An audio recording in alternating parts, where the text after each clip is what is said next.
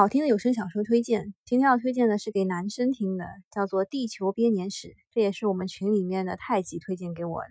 这是一个科幻文学，满嘴跑火车，但是脑洞很大。它是属于大胆猜想、小心求证的一类科学类的科幻文学吧。它的证据呢都是有的，但是怎么样去解释，就看作者个人的情况了。作者呢是美国的塞加利亚·西琴。世界上少数能解读苏美尔楔形文字的一个学者，他结合了考古学、古文字学、东方学和圣经学的最新科学发现，重新编织并复述了人类的历史，尤其是史前人类史和地球史，明明白白的告诉我们人类是从哪里来的。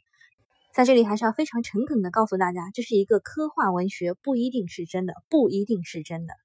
那我推荐的这个《地球编年史》呢，一共有七本陆续出版了，耗时达到三十年。第一本《十二个天体》向达尔文进化论关于人类起源的阐述做出了质疑。举个例子啊，比如说呢，进化论指出人类经过了好几百万年才从猿类进化到类人猿，人类花了至少两百万年才从石头里发现通过打磨可以变成更顺手方便的工具。但是为什么有证据显示人类的先祖是在三十万年前突然出现出来的，而不是经过了几百万年的进化而来的呢？它这里其实指的就是我们的飞速发展，就是好几百万年从猿到类人猿，两百万年可以使用工具。那为什么到三十万年前突然就出现了我们人类呢？啊，这个呃确实是可以脑洞大开的啊。那我看的不是书，我看的是呃喜马拉雅当中那个 Sker 啊。呃 S E E K E R 大师兄他的一个解读，你去搜一下《地球编年史》就会有，当中还有视频呢。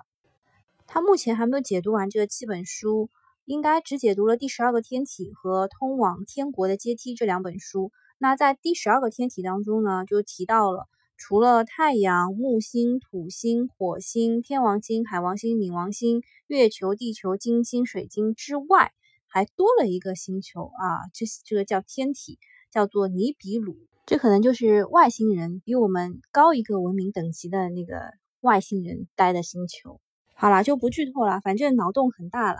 大家可以去听一下，看一下视频。感兴趣的话，还可以找书来看一下。好，今天的推荐就到这里啦，我们下期再见。